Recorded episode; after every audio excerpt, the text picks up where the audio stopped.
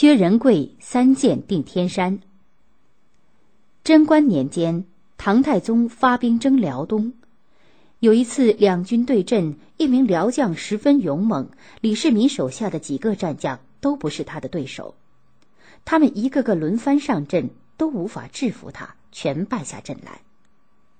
第二天，那名辽将带兵又来挑战，唐太宗手下竟然没人再敢应战。唐太宗正在着急，却见队伍中闪出一个身穿白色战袍的年轻军人，自告奋勇，愿去应战。你叫什么名字？唐太宗问他。禀告皇上，末将叫薛仁贵。他回答。薛仁贵原来是个农民，家里十分贫穷，但他从小爱好武功，尤其善于骑马射箭，练就了一身的本领。唐太宗征辽东时，薛仁贵报名参军，作战十分勇敢，多次立下战功。你有没有看到那辽将异常勇猛？我们几个大将都不是他的对手。唐太宗又问：“那辽将武功确实了得，但不是没有破绽。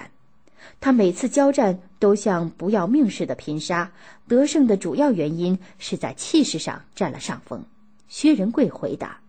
唐太宗见这个原来不起眼的军人，居然在阵前有这样冷静的头脑，因而非常欣赏，就再次问他：“你凭什么来战胜他？”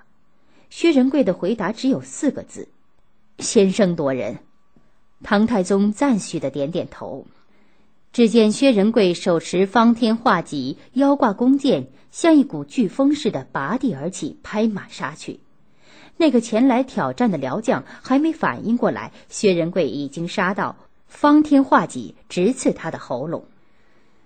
那辽将被薛仁贵挑下马来，顿时一命呜呼。薛仁贵又趁势杀入敌阵，横冲直撞，没有人能抵挡得住他。李世民抓住时机发动进攻，将对方杀得溃不成军。战斗结束后，唐太宗召见薛仁贵，给他记了头功。升他为右领军中郎将。李世民去世后，九姓突厥又来扰乱边境，唐高宗李治便派薛仁贵前去平定边乱。薛仁贵当即率领部队远赴天山，扎下营盘后，准备第二天与九姓突厥交战。九姓突厥出兵十余万人，蜂拥而至。薛仁贵不慌不忙，派兵遣将，沉着应战。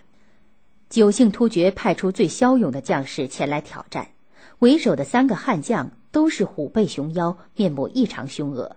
他们口出狂言，把薛仁贵骂得一钱不值，气焰真是十分嚣张。薛仁贵也不答话，跃马张弓，连射三箭，三个悍将应声落马而死。九姓突厥的十万大军顿时乱成一团，纷纷向后溃退。薛仁贵早在九姓突厥大军后退必经的一个山谷布下了伏兵，当他们退进山谷时，两边山上的弓箭手万箭齐发，把他们射了个人仰马翻。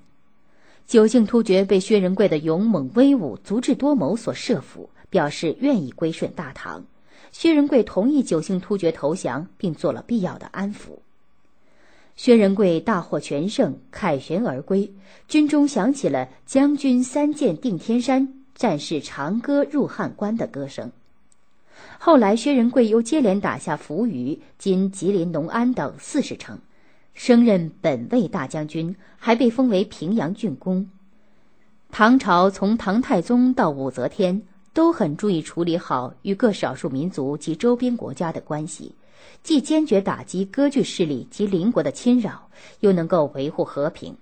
其中一个重要措施，就是在边疆地区设立了六个都护府，负责管理所辖地方的边防、行政和民族间的事务，有效地维护了大唐王朝边境的安宁。